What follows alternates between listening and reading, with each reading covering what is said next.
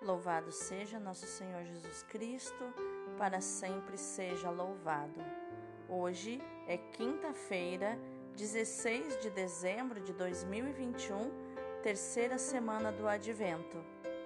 E hoje, com muita alegria, celebramos o dia de São José Moscati, o médico e pai dos pobres. Ele dizia: Ama a verdade Mostra-te como és, sem fingimentos, sem receios, sem respeito humano. Se a verdade te custa perseguição, aceita. Se te custa o tormento, suporta-o. E se pela verdade tivesses que sacrificar-te a ti mesmo e a tua vida, sê forte no sacrifício. São José Moscati, rogai por nós. A leitura de hoje é do livro do profeta Isaías, capítulo 54, versículos do 1 ao 10. Alegra-te, ó estéril, que nunca foste mãe, exulta e regozija-te, tu que nunca deste à luz. Os filhos da mulher abandonada são mais numerosos do que os filhos da bem casada, diz o Senhor. Alarga o espaço de tua tenda e distende bastante as peles das tuas barracas. Usa cordas bem longas e finca as estacas com segurança. Farás expansão para um lado e para o outro, e tua posteridade receberá em herança as nações que povoarão cidades abandonadas. Não tenhas medo pois não sofrerás afronta alguma, nem te perturbes, pois não tens de que te envergonhar.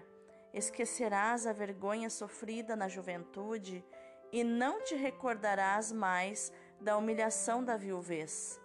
Teu esposo é aquele que te criou, seu nome é Senhor dos Exércitos, teu redentor, o Santo de Israel, chama-se Deus de toda a terra. O Senhor te chamou como a mulher abandonada e de alma aflita, como esposa repudiada na mocidade, falou o teu Deus.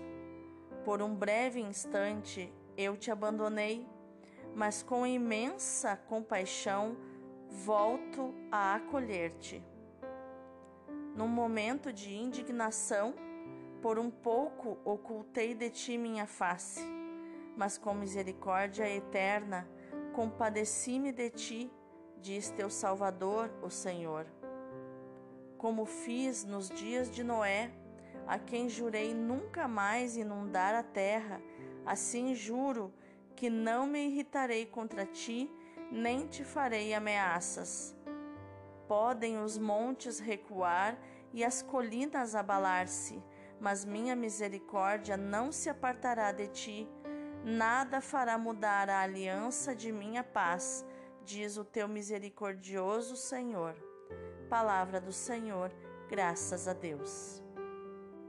O responsório de hoje é o Salmo 29. Eu vos exalto, ó Senhor, porque vós me livrastes. Eu vos exalto, ó Senhor, pois me livrastes, e não deixastes rir de mim meus inimigos. Vós tirastes minha alma dos abismos e me salvastes quando estava já morrendo.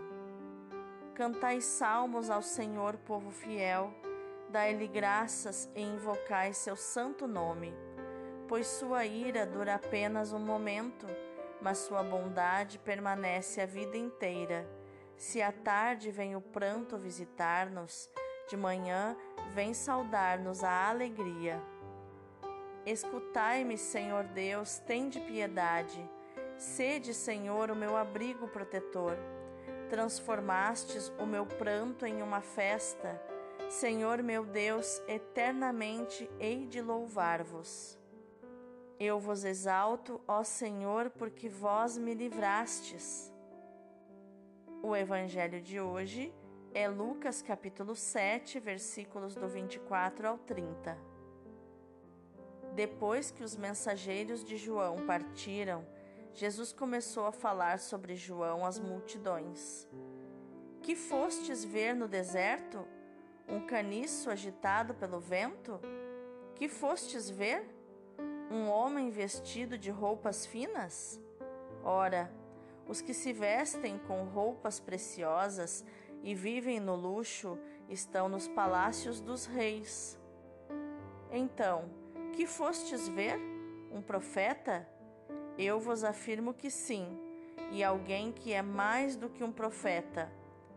É de João que está escrito: Eis que eu envio o meu mensageiro à tua frente, ele vai preparar o meu caminho diante de ti. Eu vos digo: entre os nascidos de mulher, ninguém é maior do que João. No entanto, o menor no reino de Deus é maior do que ele. Todo o povo ouviu e até mesmo os cobradores de impostos reconheceram a justiça de Deus e receberam o batismo de João. Mas os fariseus e os mestres da lei, rejeitando o batismo de João, tornaram inútil para si mesmos o projeto de Deus. Palavra da salvação, glória a vós, Senhor. Então, quais os ensinamentos de atitude, comportamento que nós chamamos de inteligência emocional, estão escondidos nos textos de hoje? Na leitura de hoje, Isaías apresenta Sião, ou seja, a comunidade de fiéis gerada pela morte do servo do Senhor, que está em Isaías 53, como aquela que experimenta a renovação da aliança, o reflorir de um amor conjugal e o reatar da relação íntima e amorosa que liga Deus ao seu povo redimido. O exílio é comparado à viuvez e ao repúdio, como está no versículo 4, e a tragédia que caiu sobre Jerusalém é comparada à esterilidade de uma mulher ansiosa por ter numerosos filhos. Mas o Senhor inverte a sorte do seu povo Jerusalém, com o regresso dos exilados e o repovoamento da cidade, experimenta a vitalidade de um amor que parecia irremediavelmente perdido. A fecundidade milagrosa é sinal da bênção do esposo divino que, na verdade, nunca rejeitou a sua esposa, mesmo nos momentos dolorosos e pesados em que o povo de Sião se sentiu esquecido e castigado por Deus. Como, por exemplo, depois do dilúvio, Deus, ele se comprometeu com Noé a uma aliança eterna. Assim, agora, ele se compromete com uma aliança incondicional e eterna em favor do povo dos exilados. Essa aliança irá se fundar não na infidelidade de Sião, mas na fidelidade de Deus. Quem toma a iniciativa é o próprio Deus, porque Ele nos amou primeiro. O Evangelho de hoje nos mostra que Jesus, depois de se despedir dos mensageiros de João, faz perguntas sobre João Batista que visam ganhar o consenso daqueles que ouvem. João é o verdadeiro profeta que busca a Deus no deserto, onde no deserto a gente só fica com o essencial. Não há nenhum luxo no deserto, não há nada supérfluo, só existe o essencial. E assim, João vai buscar Deus no deserto, na penitência, na fé firme, que não aceita compromissos com o mundo apenas com Deus. Mas interpretar a figura de João dessa forma ainda não atinge o sentido mais profundo da sua missão. Por isso, Jesus o aponta como o mensageiro de que fala a palavra de Deus no livro de Malaquias. O profeta anunciado por Malaquias que é o precursor do Messias, aquele que aponta uma etapa radicalmente nova da história da salvação, quando pede o reconhecimento da necessidade de conversão. O elogio de João torna-se uma correção para quem se julga justo e se julga não precisar de conversão. As palavras finais do evangelista são muito severas. Elas dizem assim: Não se deixando batizar por ele, os fariseus e os doutores da lei anularam os desígnios de Deus a seu respeito. Olha só que forte isso, né? Eles anularam os desígnios de Deus a respeito deles, ou seja, eles passaram a não ter mais serventia para o plano de salvação de Deus. O profeta Isaías nos leva hoje a meditar sobre o amor esponsal de Deus pelo seu povo, por cada um de nós, e sobre a importância que a provação pode ter numa caminhada de fé. Somos convidados a nos reconhecer na figura feminina de Sião, que se, que se sentia como uma mulher abandonada e aflita, e que agora experimenta a alegria de se sentir amada por um esposo fiel que não repudia a companheira da sua juventude, mas a ama ainda mais ternamente, com mais ternura. A provação da fé abre ao acolhimento de uma comunhão ainda mais profunda, simbolizada na união do homem e da mulher. Abre também a uma confiança mais forte na fidelidade de Deus. E nos traz essa pergunta sobre a observação de Jesus. Por que é que o menor no reino de Deus é maior do que João Batista? A resposta é a nova criação. O reino de Deus trazido por Cristo é uma mudança radical. Quem entra nele recebe uma vida nova. Não a nível humano apenas, mas a vida dos filhos de Deus. É esta a maravilha que nos espera. O Filho nos torna participantes da sua filiação.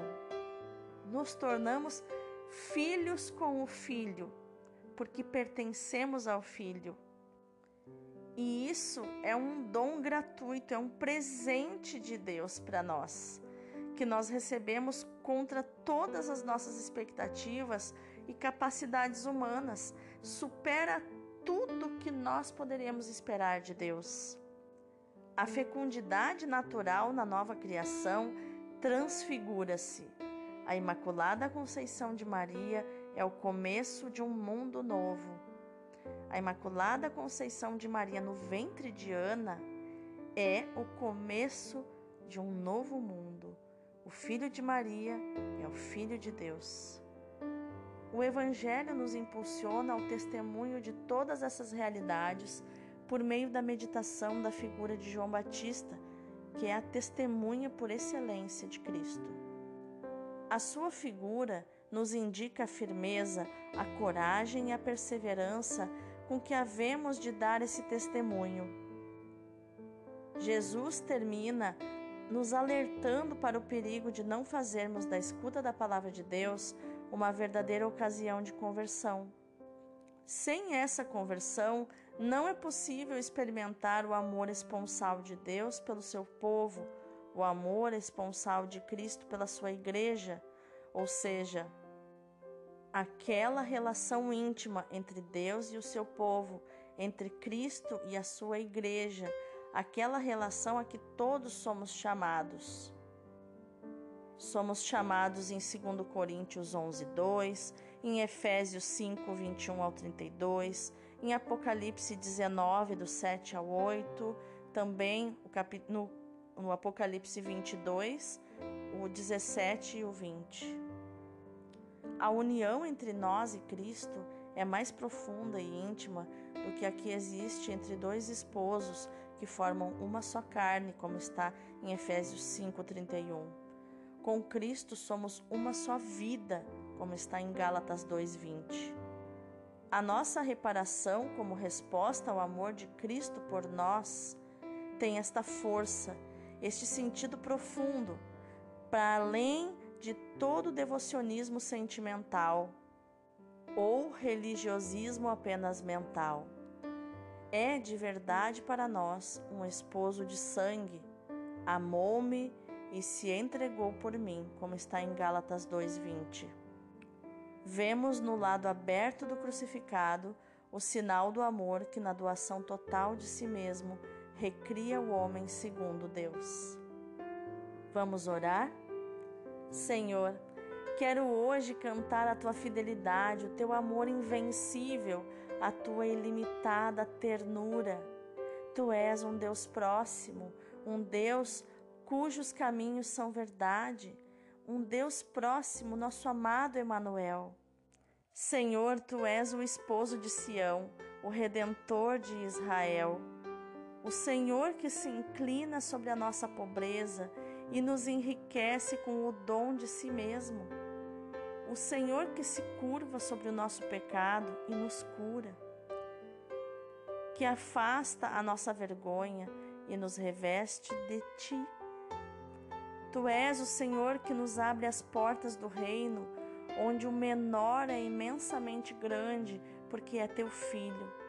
Por ele, por cada um de nós pequeninos, o Senhor tornou Jesus ser humano para morrer na cruz. Este teu filho unigênito, teu filho único, por amor a nós, na plenitude dos tempos, o Senhor abriu o céu e nos enviou o seu Filho, que se fez nosso companheiro de jornada, nosso irmão e nosso Senhor. Glória e louvor a Ti, Senhor, pelos séculos dos séculos. Amém. Que no dia de hoje você possa meditar neste versículo 8 de Isaías 54, que diz assim: Amei-te com um amor eterno. É Deus dizendo para você que o amor dele é eterno, ou seja, não tem começo e não tem fim, é para sempre. Deus abençoe o teu dia.